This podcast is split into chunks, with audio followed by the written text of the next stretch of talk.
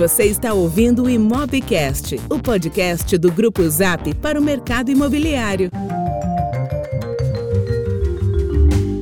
Olá pessoal, estamos de volta com mais um episódio do Imobcast, o podcast do Grupo Zap. Eu sou o Lucas Vargas, CEO do Grupo Zap.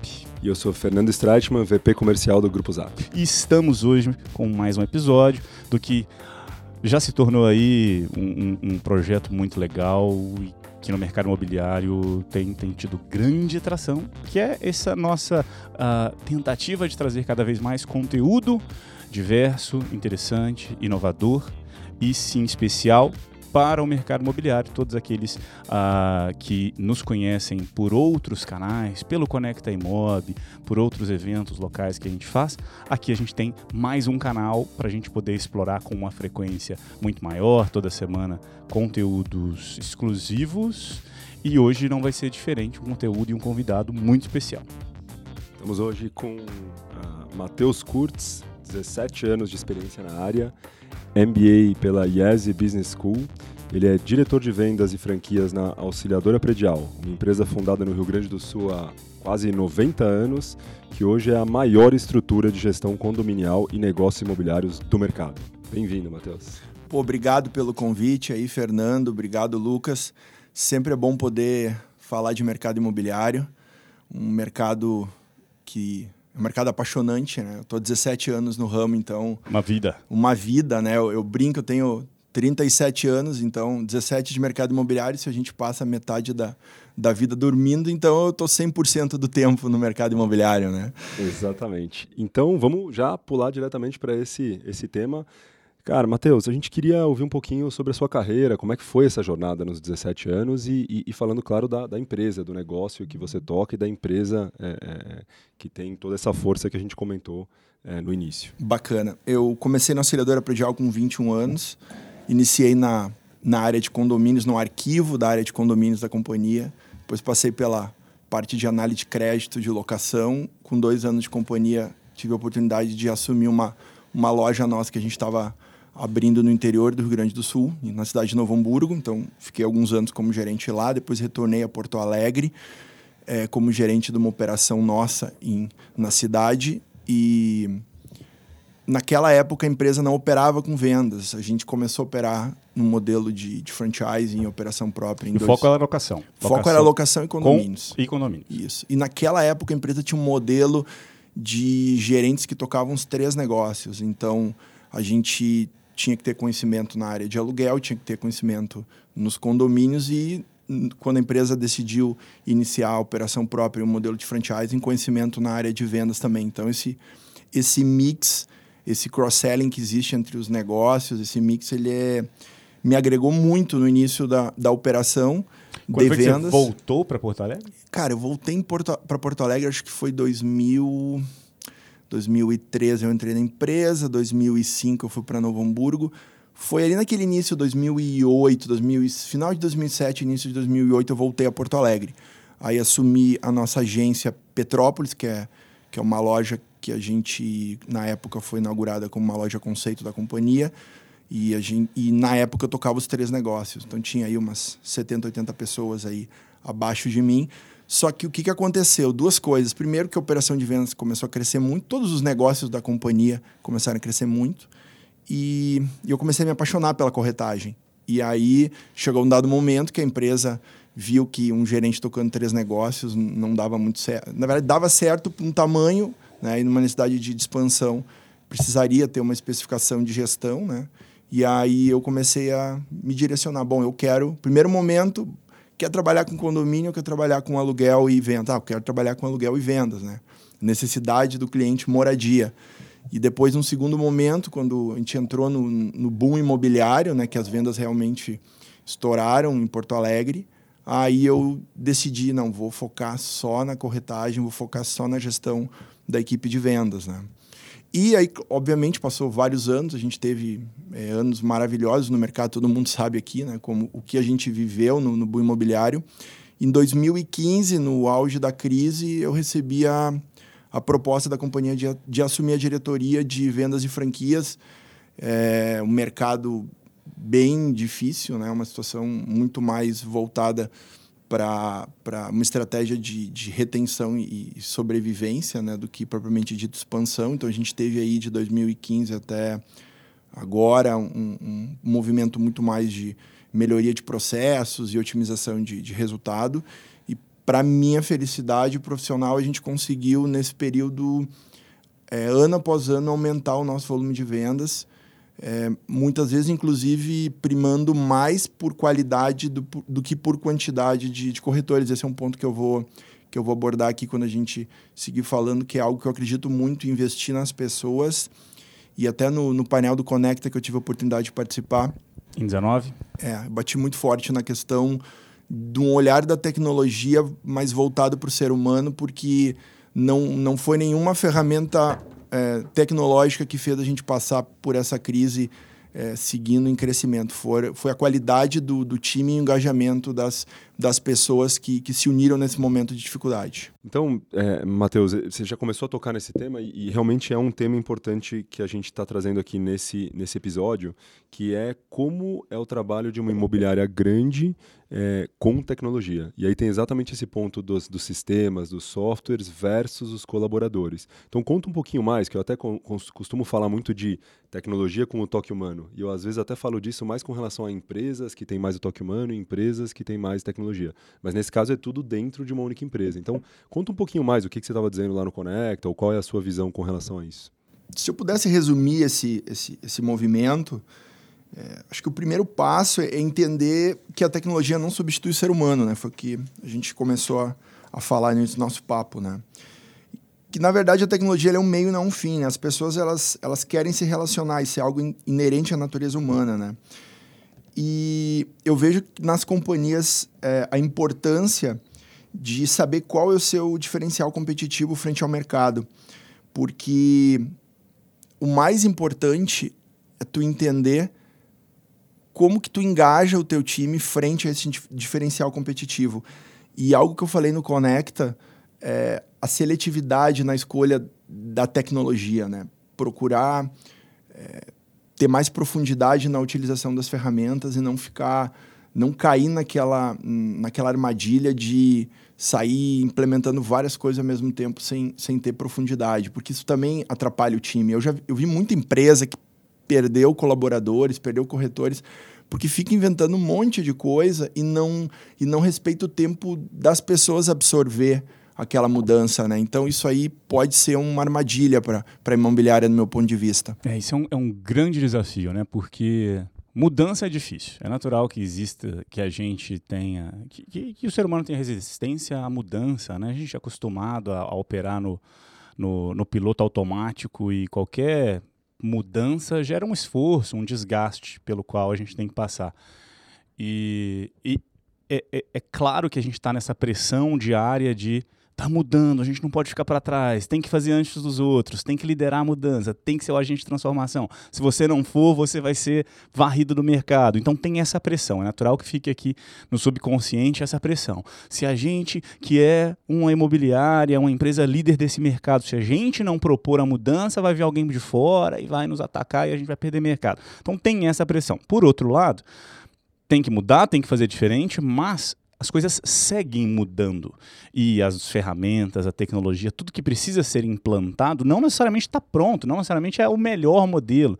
Então, às vezes, a gente tem que propor essa mudança, implantar e passa alguns meses já vem uma outra onda de mudança, já mudou o processo, mudou o mercado, e aí você precisa forçar de novo a fazer essa mudança na organização, na gestão, nos processos, um novo sistema que o profissional precisa usar. E acho que é em linha com o que você está falando, né? Cara, às vezes você quer fazer cinco mudanças ao mesmo tempo em dois meses e o, o time espana. Concordo plenamente contigo, mas tem um livro que eu gosto muito do, do Gary Keller, que é o fundador da, da Keller, Keller Williams, Williams, que, que é hoje a maior imobiliária do mundo em número de corretores é, que é o tem, tem vários livros, mas no exemplo que eu quero trazer o The One Thing, a única coisa, em que ele bate muito forte nessa visão do Pareto, que é o que a gente conhece mais, né? Só que ele leva leva esse conceito a, a um extremo. Então ele fala que tem pouquíssimas coisas que realmente importam para o nosso negócio. É, é um negócio simples, mas eu sei que não é difícil. É que é difícil conseguir abstrair, olhar assim, qual é o meu diferencial competitivo, o que, que eu me destaco realmente, é, e aí eu vou botar energia nisso. É, a, a nossa educação aqui, no, no, a educação brasileira, se tu parar para pensar, ela nos programou errado. Tá? Por exemplo, Lucas, Fernando, que eu falei pouco ainda. Fernando, no colégio tu era bom no quê? Qual era a matéria que tu era muito bom? Cara, matemática, um pouco mais exatas. Exato. Tem cara de ser um cara de exatas, né? Eu, eu, sei quando eu negocio o valor do anúncio contigo. Aí eu sei que tu é muito bom de calculadora, Fernando. Tá certo. E, e onde tu não era bom? Fala para mim. Cara, é, história. História você não era bom, né? Não. É. Péssima memória. Então que, não lembrava que, nada. E o que, que o teu professor dizia para ti? O que, que os teus pais em casa diziam para ti que tu tinha que estudar mais? Ah, muitas vezes é onde eu tava com problema. História, né? Pois é, mas tá errado. Tá errado isso. Esse modelo educacional no Brasil tá errado. Isso faz com que a gente crie um mindset errado quando a gente vai pro, pro trabalho, vai pro, pro business. Muitas empresas ficam pensando o que, que eu estou fazendo, onde eu sou ruim para poder melhorar. E, e, o, e o racional ele, ele é inverso. Qual é o meu diferencial? Onde eu sou muito bom? Onde eu sou muito bom, eu vou botar mais energia ainda. Então, quando olha é, tecnologia, tem que fazer esse filtro. Pá, essa tecnologia aqui vai me ajudar no que eu sou muito bom ou no que eu não sou muito bom. É claro que eu não estou falando em, em, em, tu ter problemas operacionais. Né? Nossa empresa é uma empresa muito focada em processo. A gente hoje é a maior administradora de condomínio do Brasil e administrar condomínio é um negócio que ele demanda de... É, são muitos processos. Eu, eu costumo dizer que acho que a gente... Um dos diferenciais competitivos da auxiliadora é ser forte nos três negócios. Eu não conheço nenhuma outra empresa no Brasil que é líder nos três negócios em que atua. E o, e o condomínio, embora seja um universo completamente diferente de vendas, a gente aprende muito a parte de processos, enfim. Então, assim, eu não estou falando que não tem que ter cuidado com tudo, é, um mínimo de entrega, mas eu estou falando em entender, tá, qual é o diferencial da tua empresa? Bom, o diferencial da minha empresa é este como a tecnologia pode me ajudar a potencializar isso e como eu posso pegar o meu time e engajar eles nesse propósito ou, ou nesse caminho. Então, acho que, em resumo, é, é a, a, a, a, linha central de qualquer conselho que eu possa dar com relação à utilização de, de tecnologia e engajamento das pessoas vai passar por priorização, por identificar aquilo que importa para o negócio e aí sim olhar a tecnologia e ver como isso se conecta. O time, a tecnologia e esse diferencial competitivo. Deixa eu só tirar uma dúvida, que você falou profundidade. Só elabora um pouquinho o que, que você quer dizer com tem que entender que tem que ter é, profundidade para entender o propósito dessas ferramentas. Bom, tu identificou aquilo que uma, uma determinada ferramenta que pode auxiliar muito o teu negócio, certo? É, profundidade, é, aí eu estou falando da execução, né? Porque também, às vezes, tu vê hum, muitas empresas, muitos executivos muito focado em ter aquela sacada, aquela ideia, enfim, e aí na hora de executar não tem a mesma energia, né? Eu não sei se é porque eu sou de origem alemã, mas eu, eu acredito que 99% é transpiração e 1% é inspiração. Então, é, tem, tem um, um uma parte grande do processo que é hands-on, né? Tu executar mesmo com o time, né? Então, óbvio que tu tem que estar tá sempre fomentando novas ideias, enfim, escutando todo mundo e buscando alternativas, mas quando tu, tu chega na conclusão. E aí eu uso a lógica, a gente conversou acho que no Conecta sobre CRM, né? Toda semana vem alguém com CRM novo, eu recebo muita visita de, de imobiliárias menores, pessoal que quer fazer benchmark em Porto Alegre. Matheus, qual é o CRM que tu usa? Qual é a ferramenta que tu usa? Eu mostro. E o cara, pô, mas é a mesma que a minha, que eu tenho lá, não, não tem muita diferença. Eu falo, ah, a diferença tá na, pode estar tá na profundidade em que, que eu, da utilização do recurso porque muitas vezes o dono imobiliário ele vai lá contrata uma solução achando que o negócio é plug and play e ele tem uma cultura interna que, que não favorece a utilização da ferramenta, e depois ele bota a culpa na ferramenta. Né? Então, nesse sentido que eu digo que eu digo profundidade, né? é, é, é arregaçar as mangas e, e trabalhar. Entendendo um ponto, um pouco do que você falou, e talvez fazendo uma pergunta barra já discordando de uma parte do que você falou. Concordo 100% quando você fala que não faz muito sentido a gente tentar ficar resolvendo aquilo que não é o nosso diferencial, aquilo que não é a nossa a nossa força, né? Então, quando você. E deixa eu tentar entender quando você falou. O Fernando estava lá, ele é bom em matemática, mas era ruim em história, e mandava ele estudar mais história, pelo amor de Deus, e por que não potencializar aquilo que ele já faz de melhor? Né? Acho que esse é o conceito que você está trazendo e eu concordo. Do ponto de vista de gestão e do ponto de vista de fazer com que a imobiliária barra a empresa tenha os melhores resultados, acho que o primeiro ponto e o primeiro passo que você está sugerindo é foca naquilo, identifica aquilo que você faz melhor. Não adianta querer fazer 300 milhões de coisas ao mesmo tempo muito bem, porque não vai fazer, ninguém faz. Foca no que você tem melhor e usa a tecnologia até para potencializar isso cada vez mais. Faz sentido. Por outro lado, não faz sentido naquilo que justamente você não faz bem, você não adiciona eficiência. Você pensar em trazer mais tecnologia para substituir um processo que acaba sendo uh, um, uma dificuldade interna? Faz total sentido. Só que a gente está discutindo aqui priorização. Conversando com, com vários empresários e, e, colegas de outras empresas, a gente sempre escuta, a gente nota que, que existe uma, uma certa dificuldade de dar conta dessa, dessa loucura de opções que se tem hoje em, em, em, quando a gente fala em tecnologia e ferramenta. Né? Então, bom, a primeira coisa para organizar isso é para e foca naquilo que tu vai ter resultado, é, é, é, tu vai conseguir entregar, tenha consistência naquilo que, que vai te diferenciar. Agora, obviamente, nessa caminhada em busca da, da da, da, excelência do crescimento, tu vai é, dedicar assim um certo tempo para olhar também outras formas de aí na, na, tua colocação no caso do Fernando, né? Como é que a gente faz o Fernando melhorar em história, né? Não tem aí alguma, alguma ferramenta tecnológica que possa auxiliar nisso. É, e, e, mas não, mas não assim, vamos parar tudo e Fernando foca em história, porque no exemplo que eu falei, é, é. no colégio esquece o que tu tá indo bem porque tu tá indo bem e foca aquilo que tu tá indo mal. Esse é o, o, o problema. Eu te agradeço por tu ter trazido essa questão porque eu acho que eu não consegui deixar claro. O erro é esquece o que tu tá indo bem e foca no que tá indo mal. Agora, eu, o que eu tô dizendo não é foca no que tu tá indo bem. A gente tem um problema de dicotomia no Brasil, né? O Brasil é tudo assim, é direita ou esquerda, lá no sul é Grêmio ou Inter, né? É, as pessoas elas têm uma dificuldade né, de por conta dessa, dessa questão de, de absorver e entender que a gente não ninguém aqui está sendo extremista né? Então boa tua colocação. Não estou dizendo para esquecer o resto. Estou dizendo que é um erro é, capital focar toda a energia naquilo que tu não é bom. E não potencializar o que e você pode fazer ainda melhor. Perfeito. É, acho que, e, e, mesmo em carreira, quando a gente pensa em evolução de carreira, como gestores, é, é, impossível você fazer de tudo. E é natural que as pessoas cada vez mais se especializem. Né? Então, de nada adianta um, um, um gestor de tecnologia que faz super bem a parte analítica e que tem uma certa dificuldade para focar em um certo aspecto da gestão, querer se tornar o mestre da gestão. Não, vamos trazer recursos externos, pessoas, apoio.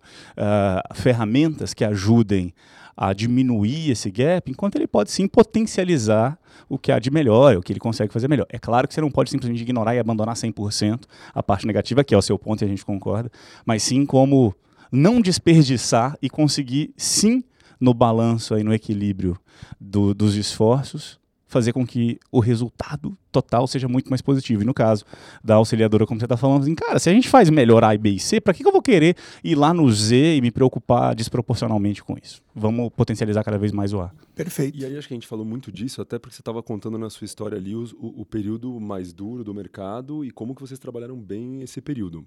Por outro lado, agora a gente está entrando num período bem interessante de, de retomada, de aceleração. E, e, aí eu queria te perguntar alguns aspectos dessa retomada. Então, acho que um primeiro ponto é, nessa aceleração que a gente está começando a ver, é, estão surgindo gigantes no mercado imobiliário, muito apoiados por investidores, às vezes em formatos de startup, com grande aceleração.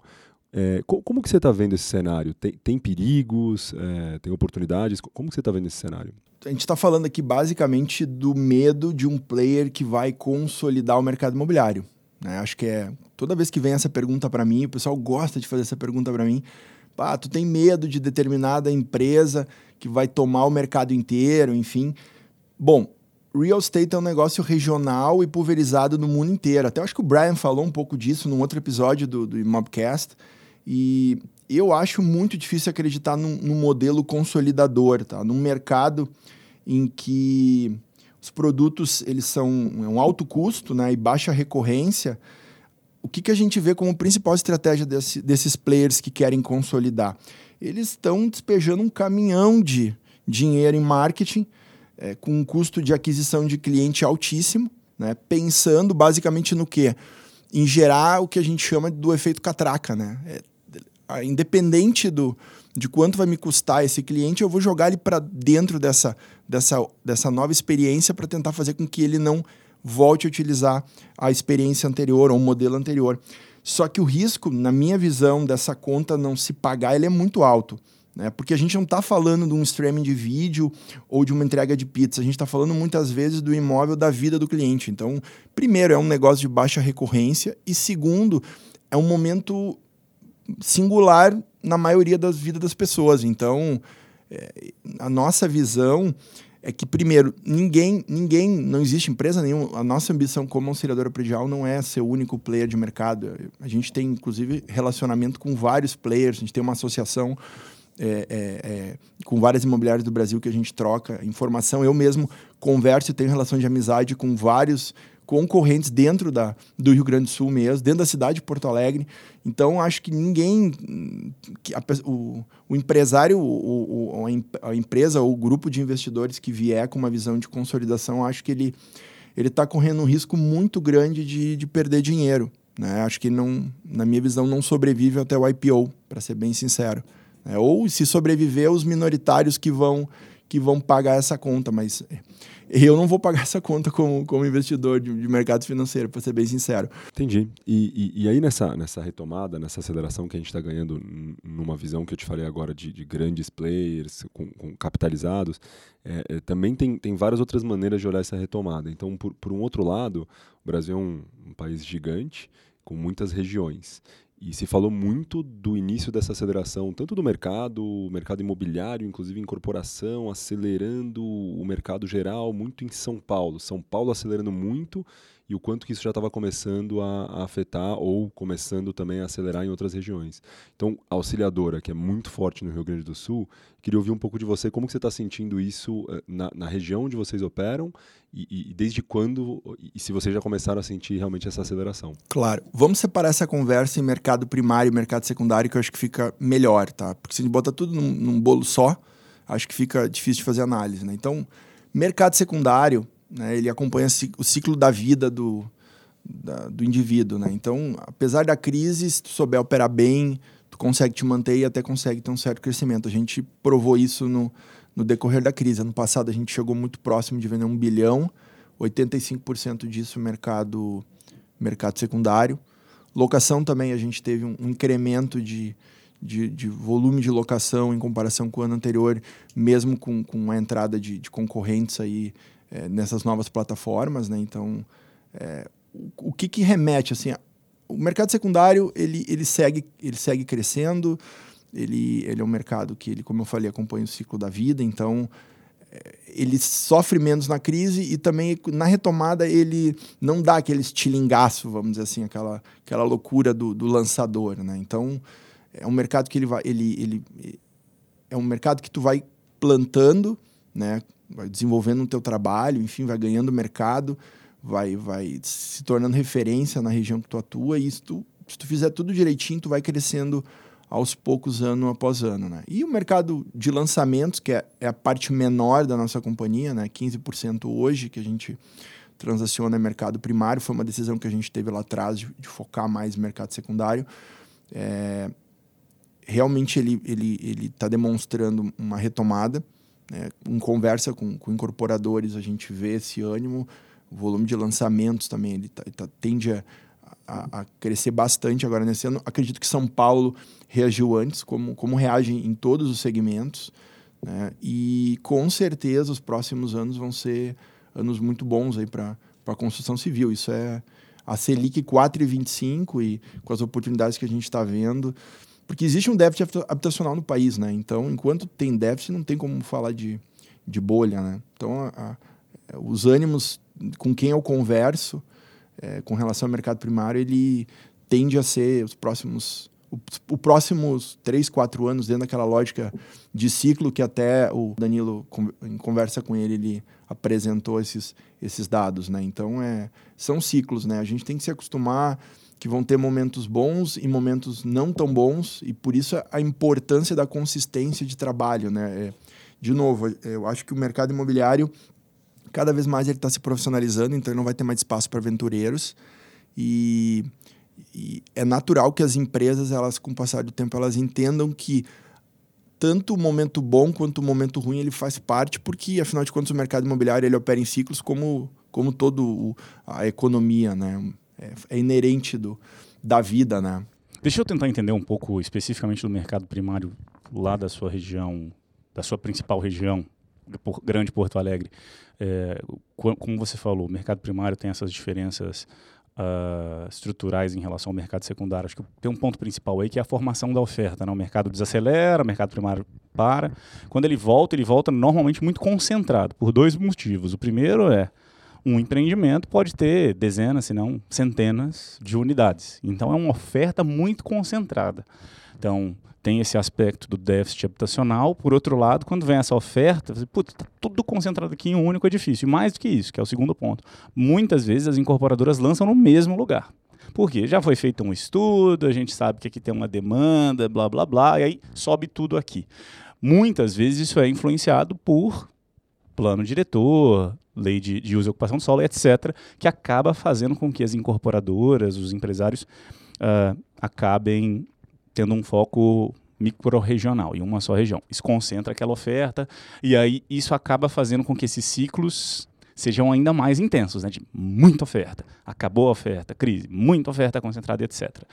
Em São Paulo, como eu falei, esse fator adicional de, de, de, de prefeitura acaba direcionando o desenvolvimento da cidade. Em Porto Alegre, eu me lembro que na época que estava começando a se falar de crise, 14, 15, a gente já via a crise acontecendo, mas era é normal que a gente não acredite antes que as coisas explodam. Mas a gente já tinha um pouco disso de crise em São Paulo. Na verdade, no Brasil, em São Paulo, começava a se falar mais forte desse tema. E eu me lembro que em Porto Alegre tinha um, uma questão que era a questão da dificuldade de aprovação de projetos pela prefeitura. Então, teve, depois do caso do incêndio da Botkiss em Santa Maria, me parece que a prefeitura em Porto Alegre começou a ser um pouco mais rígida para aprovação, e aí se diminuíram o número de lançamentos, e Porto Alegre começou até antes mesmo das outras cidades a ter um declínio, se pegar os números de DataZap em algum momento, eu tinha visto isso alguns anos atrás.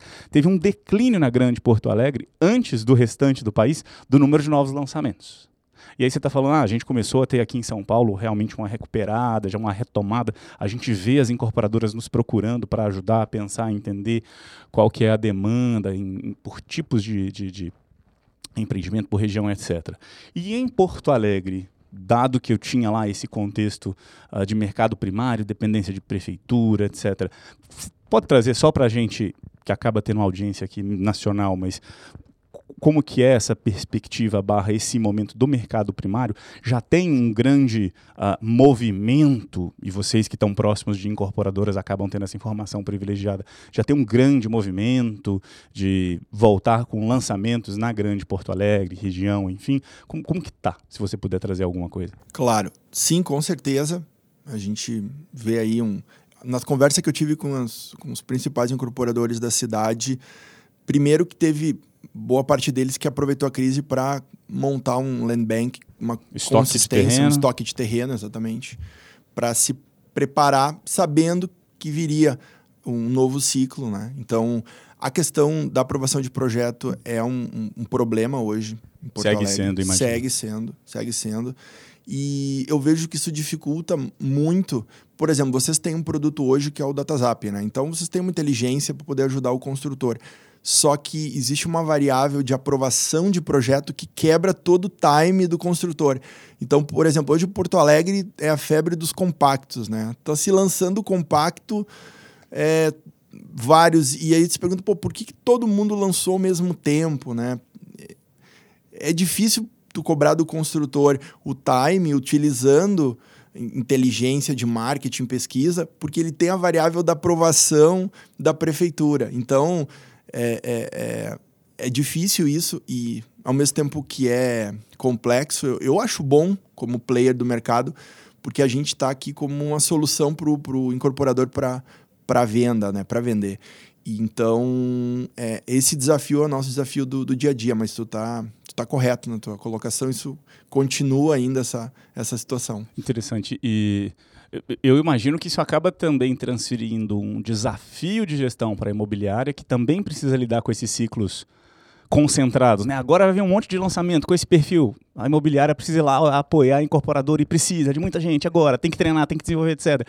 E, e, e por outro lado, justamente por ser um desafio, acaba sendo uma oportunidade para quem conseguir executar melhor. Sim, o nosso foco até então foi, foi muito voltado para o estoque das incorporadoras. Então, vamos dizer, o, o problema do, do, do, incorporador é, é a nossa solução, porque como a gente focou sempre muito em, em avulso e muito no consumidor final, é, o estoque do, do, construtor ele é a nossa base de trabalho. Agora, claro, nessa retomada de mercado, um desafio para nós como, como operação é, é, absorver uma fatia maior do, do mercado primário, que de fato não é o nosso, o nosso nossa fatia maior hoje. Hoje o nosso nossa principal volume de vendas ele está focado em mercado secundário. E como você comentou, o foco em uh, um foco maior em Porto Alegre, é o que, tem, o que aconteceu ao longo dos últimos anos. Perspectivas de agora para frente, se você puder comentar, ainda é ter esse foco mais local? Bom, perfeita a tua colocação. A, a, nossa operação hoje é uma operação nível Brasil, quando a gente fala em administração de condomínio. É, parte locação e vendas, a gente está concentrado no Rio Grande do Sul, num raio até 200 quilômetros de Porto Alegre. A gente está com um projeto de retomar a nossa expansão das nossas, da nossa rede de franquias. A gente focou muito qualidade, enquanto a gente via outros players abrindo lojas e fechando lojas é, é, muito rápido, né? Num processo de tentativa e erro, a gente quando veio a crise, a gente fechou sim algumas lojas, teve um processo de depuração de rede, mas focou muito na qualificação para que a gente pudesse ter uma rede em que todos os nossos franqueados tivessem condição de, de trabalho, né? E eu costumo dizer, comparado com outros modelos, o nosso modelo de franchising, o nosso foco é o cliente. Então, a franquia ela é um meio para atingir um fim, que é atender o cliente final. O nosso foco não é, é, é, vender franquia pela taxa de franquia, enfim, vamos crescer e vamos lá. Não, a gente quer conseguir ter um crescimento consistente, afinal de contas, a gente provou que, que quantidade não necessariamente é qualidade. Então, agora nessa retomada do mercado, a gente. É, já está inclusive à procura de franqueados. Vou fazer um merchandising aqui. Você, dono de imobiliária, o, o amante como eu do mercado imobiliário que, que tem uma ideia de, de abrir uma nova imobiliária, ou quem sabe é, é, é, juntar a sua marca, a marca da auxiliadora predial, estamos procurando franqueados num raio de 200 quilômetros de Porto Alegre. Até para te perguntar nessas conversas que você tem, então, procurando novos franqueados, é, como que você agrega o ponto da. saindo um pouco só do mercado imobiliário, mas do, do cenário do, do, mercado como um todo, economia, político, econômico. O cenário político econômico do Brasil, como vocês mostram, vocês acreditam, tem uma grande esperança e mostram essa esperança para eles, é, é, e, e como que você analisa é, esse crescimento do mercado agora do Brasil como um todo? Você até mencionou mora juros. Como é que você está vendo isso? Juros baixos? Vai ser permanente por um bom tempo, outras variáveis do mercado que, que ajudam o mercado imobiliário. Perfeito. Fernando, é, não vou fa ficar falando de economia aqui. Na nossa convenção, agora em janeiro, eu brinquei com o time. Eu falei, pessoal, eu não vou apresentar, não vou dar uma de Ricardo Amorim, não vou ficar apresentando. Como nos outros anos a gente ficava apresentando gráfico para tentar meio que dizer para a turma, galera, sobrevive que vai melhorar. Eu não vou fazer isso porque é quase. Eu brinquei com o pessoal, eu apresentar um slide aqui mostrando a retomada do mercado, é quase é, falar de previsão do tempo quando está todo mundo molhado na chuva. Então, o corretor já percebeu, o franqueado já percebeu que o mercado voltou. A gente teve ano passado o melhor ano da nossa história. O nosso dezembro foi o melhor mês em vendas da história da auxiliadora predial. E janeiro agora foi o melhor janeiro da história da empresa. Então, se pegar o que a gente vendeu em janeiro e anualizar em 12, a gente já está praticamente com, com aquilo que a gente se propôs vender. Sabendo que existe um ramp-up no, no, na projeção de venda, janeiro não é o melhor mês do ano, mas aquilo que a gente está se propondo para 2020. Então, a gente, a gente acredita que tudo aquilo que é papo de, de economista é, é, já está aparecendo na economia real. Eu não vou ficar aqui repetindo o que todo mundo fala, porque isso já está na já está no nosso dia a dia, né? De deixa eu então emendar, porque a gente sente essa força também, analisando operações atuais, resultados atuais, a, a, coisa é muito forte mesmo, e aí então a gente pode analisar isso de outra forma, que é as oportunidades que se abrem, porque a gente está falando muito do mercado imobiliário em si, o core do negócio, aluguel, compra, incorporação, primário, secundário, mas quando, quando tem essa força de crescimento, tanto da economia quanto da operação em si, que estava comentando agora, abre-se oportunidades de várias frentes. Uma que eu queria trazer aqui para a conversa era o lado financeiro. Então, essa visão de fintechs.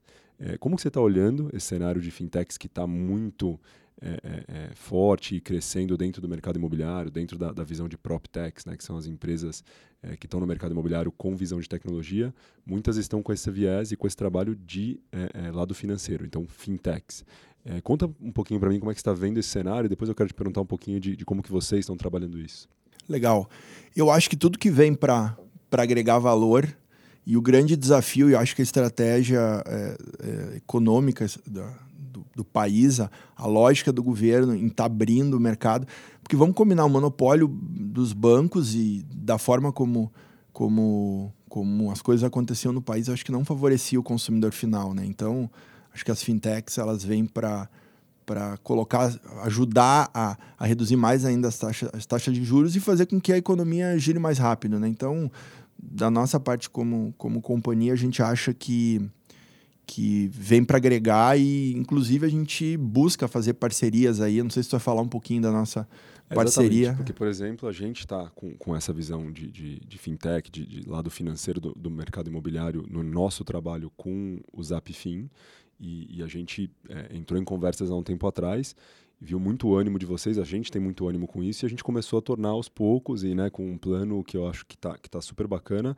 realidade essa, essa oportunidade e, e, eu acredito muito nela também. Então eu queria até ouvir um pouco de você, porque de verdade nas nossas conversas eu senti boas ideias, aprendizados, entendimento de como fazer, até com experiências passadas, mas como que você está construindo isso agora, até com uma visão de operar isso, como operar. E, e era legal ouvir um pouco de você esses aprendizados e como que você está vendo a maneira de construir isso. Claro a gente está num, momento de MVP do projeto, né? Eu e o, o Gustavo, a gente já testou bastante coisa, a gente está ajustando algum, alguns pontos ali do processo, mas como eu te falei, a gente acredita bastante nessa parceria, pensando principalmente em ser uma solução completa para o cliente, né? Então, antes a gente não tinha essa, essa, essa visão de, de se posicionar também como uma solução de crédito para o cliente, a gente deixava isso muito pulverizado é, para o cliente buscar essa alternativa. E desde que a gente lançou aí questão de menos de 60 dias a parceria com, com o Zapfin e o Santander, né?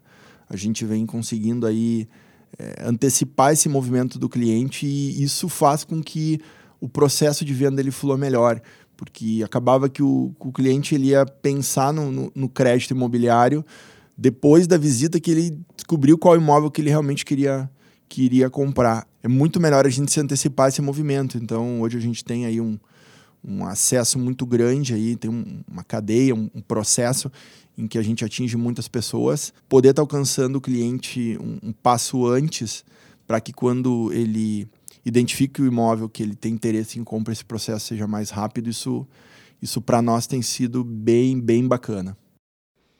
Legal. É, acho que é, é, um pouco da nossa visão também, porque a gente sempre pensa na jornada do mercado imobiliário como um todo. E, e ela é longa e ela é, tem um lado burocrático.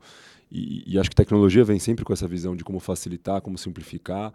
E eu acho que essas parcerias, onde é, é, os especialistas, inclusive locais, em cada uma das localizações onde vocês estão, por exemplo, se unindo a essas ferramentas que vocês têm e que a gente tem, é, é parece ser um caminho muito bom para simplificar essa jornada, entender em que etapa que já dá para entrar esse pensamento do lado financeiro, do crédito, para não ter que pensar no final. No final das contas, esse, essa jornada chega a ser um ano e meio e às vezes é porque dura um ano e muitos e alguns meses a parte imobiliária, depois agora ainda começa dois, três meses do financeiro. Não, peraí. aí Quanto que a gente não consegue já pensar de forma mais inteligente para encurtar como um todo, tanto o lado imobiliário quanto financeiro, paralelizar, encontrar maneiras de, de às vezes, viabilizar o, o lado, o, o, lado da transação imobiliária com o financeiro, né? e até vice-versa também. Então, é, mais da metade das solicitações de financiamento imobiliário acabam sendo negadas pelos bancos. E, a, e, essa solicitação, ela naturalmente acontece no final da jornada. Depois de meses, serão anos que aquele comprador de imóvel esteve à busca, se frustrou com algumas partes, super uh, emocionalmente envolvido com aquele processo. Quando chega lá no final, assinou o CCV, vai no banco, ups, peraí, infelizmente não vai acontecer. Isso acontece em mais da metade das vezes que alguém bate na porta do banco. Então, é, é um, é um problema muito grande que está lá na ponta, né, no final dessa jornada, e a pergunta é como evitar criar aquela frustração no final, que muitas vezes não é. Uh, que certamente não é, é, uma responsabilidade direta de todos aqueles que estão envolvidos no processo, mas que com aquela frustração naquele momento, aquele comprador pode personalizar né, na figura do corretor, da imobiliária, a culpa é sua que não me ajudou, etc. Enfim, então como que a gente pode evitar fazer com que esse problema aconteça lá no final, diminuir a quantidade de vezes, minimizar, gerenciar a expectativa e já direcionar o consumidor, esse cara que está procurando um imóvel no início ou quanto antes na jornada, para o imóvel, para o perfil de imóvel que faz sentido para esse consumidor, né? evitar essas frustrações. Enfim, é um, é um desafio e é uma responsabilidade de todos que estão aqui né? nesse, nesse processo. A gente compartilha dessa responsabilidade de evitar, de diminuir essas dores, esses problemas ao longo de toda a jornada. E aí, aproveitando então que eu comentei né, que a retomada abre várias oportunidades, é, além da parte financeira, tem a parte talvez até core de vocês e core nossa, que é o lado imobiliário. E, e quando a gente participa com vocês, é, vocês também, é, é, no, no, trabalho de vocês, tem, tem muito lado online, né? E como que tem sido esse trabalho de, de offline versus online, tanto em canais de mídia, quanto em atendimento ao cliente, em, em esforços e, e, atividades que a gente faz, juntos ou separados, é, é, que eu queria ouvir um pouco de você, como que, trazendo um pouco de história e chegando no dia de hoje, como que você sentiu, porque você tem uma carreira longa e, e, viu tudo acontecendo ao longo do tempo, desde aquela virada bem offline mesmo, de anúncios em jornal, virando para classificados online, e, e depois, é, é, mais recentemente, hoje em dia, até uma visão muito de marketplace online, quer dizer, o mercado está indo para online, né? Então, quanto que os atores do mercado estão investindo no online e aí como que você vê, porque lá atrás foi uma virada de, de, de, mindset, de cabeça, temos que sair do offline, começar a entrar no online, mas agora está virando uma questão de que o mercado tende, em vários segmentos, não só no mercado imobiliário, a ir para o online. Tem imobiliárias, tem atores do mercado que investem já nesse mercado online agora e outros que estão demorando mais. Como que você entende que isso pode mudar a dinâmica do mercado, players menores que investem mais no online?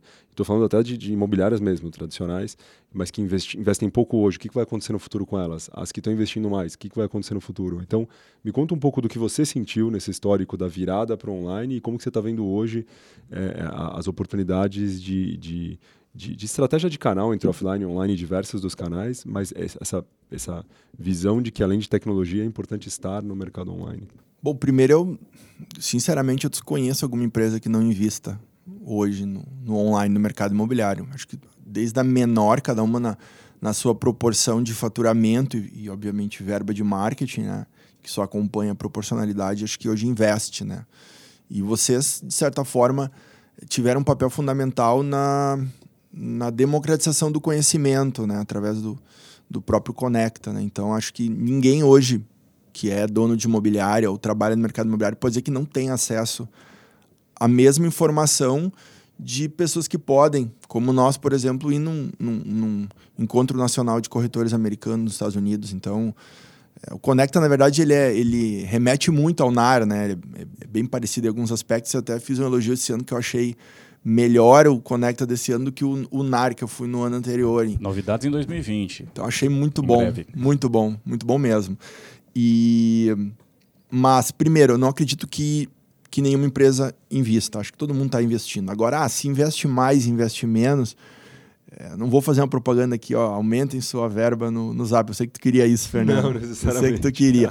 Pode ser que seja o caso, tá? Porque não investir nada também, cara, de, dinheiro faz dinheiro. Se tu não, não, não tiver uma, uma participação, e por mais forte que seja a tua marca, e a nossa marca hoje é a marca mais forte, mais lembrada no, no sul do, do país, a gente tem hoje um, um, um volume de acesso no nosso site gigantesco.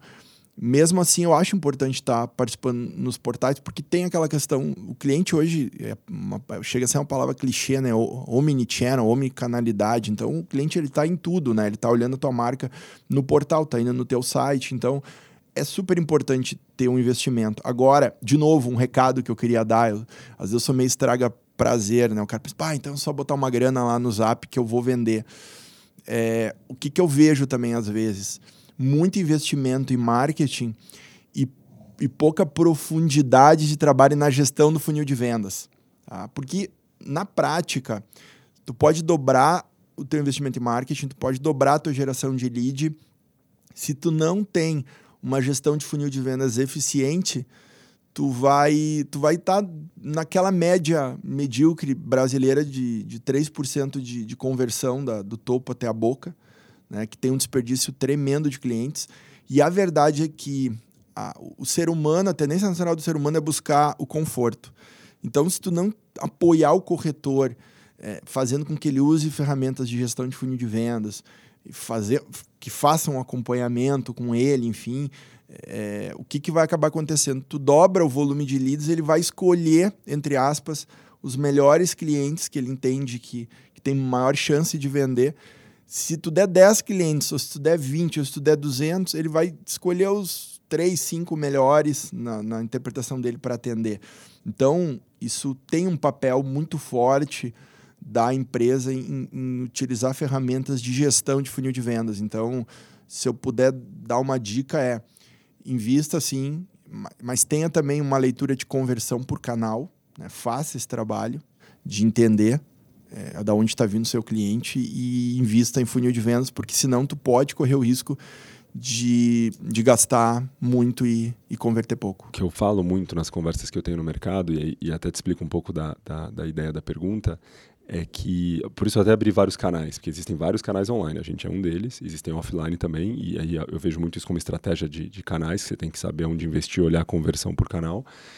E, e um outro lado que eu estava trazendo na pergunta é o fato de que são ferramentas, são softwares, são tecnologias, mas é uma visão de mercado também. Então, às vezes as pessoas investem, falando até da boca do funil, investem falando, não, vou gerar lead. E não é bem isso, é posicionamento online.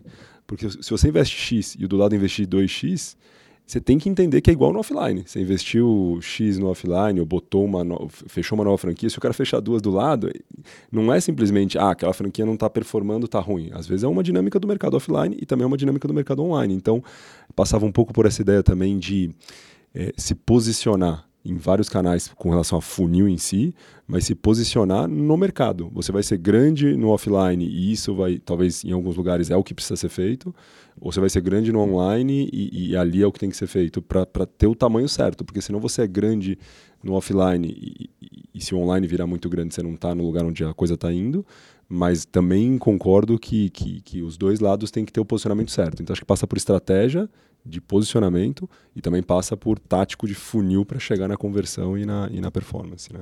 Então, acho, acho, que tinha muito disso. Mas aproveitando que você abriu o ponto até de omnichannel, multicanalidade, a gente vai indo agora para uma última pergunta que a gente queria fazer com você, que, que é uma, uma provocação, de certa forma, para entender é, o quanto que o digital, tecnologia, a, a visão digital pode afetar o, o, o, lado de ter ou não espaços físicos para atender o cliente? Como que você vê? Porque é omni, omni é, é, canalidade mesmo, né? Omnichannel.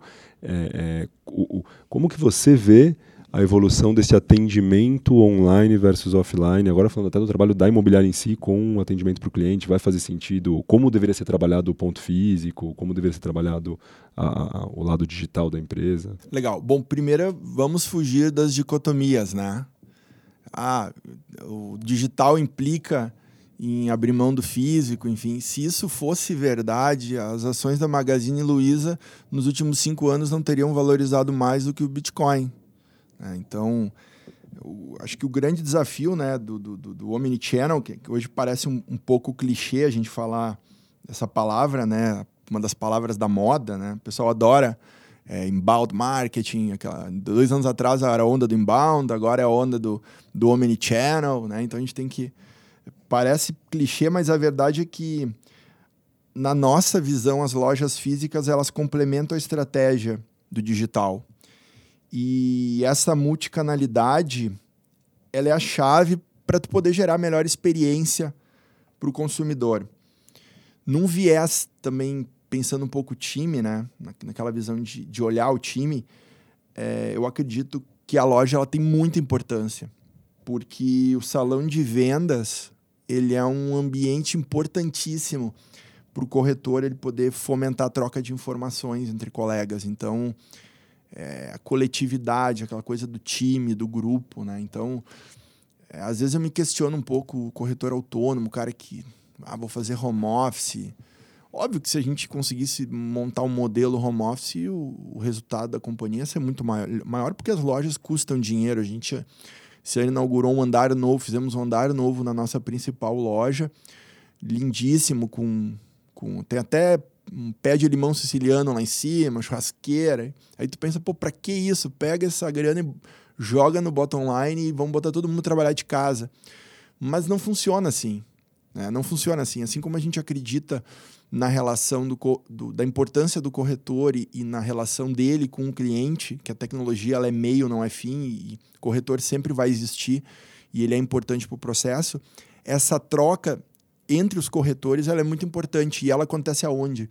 Na loja, na loja. Sem falar que é extremamente importante o corretor viver o bairro. Né? A gente tem aí vários exemplos dentro da nossa operação aí de, de lojas em que se trabalhou muito o conceito é, do, do, real estate farming, né? do especialista no, no na microrregião. Isso traz, é, com absoluta certeza, melhores resultados. Então, tu gera isso. Quando tu tem uma loja de bairro e o nosso modelo de franquia hoje, a gente consegue trazer essa experiência da, da loja de bairro.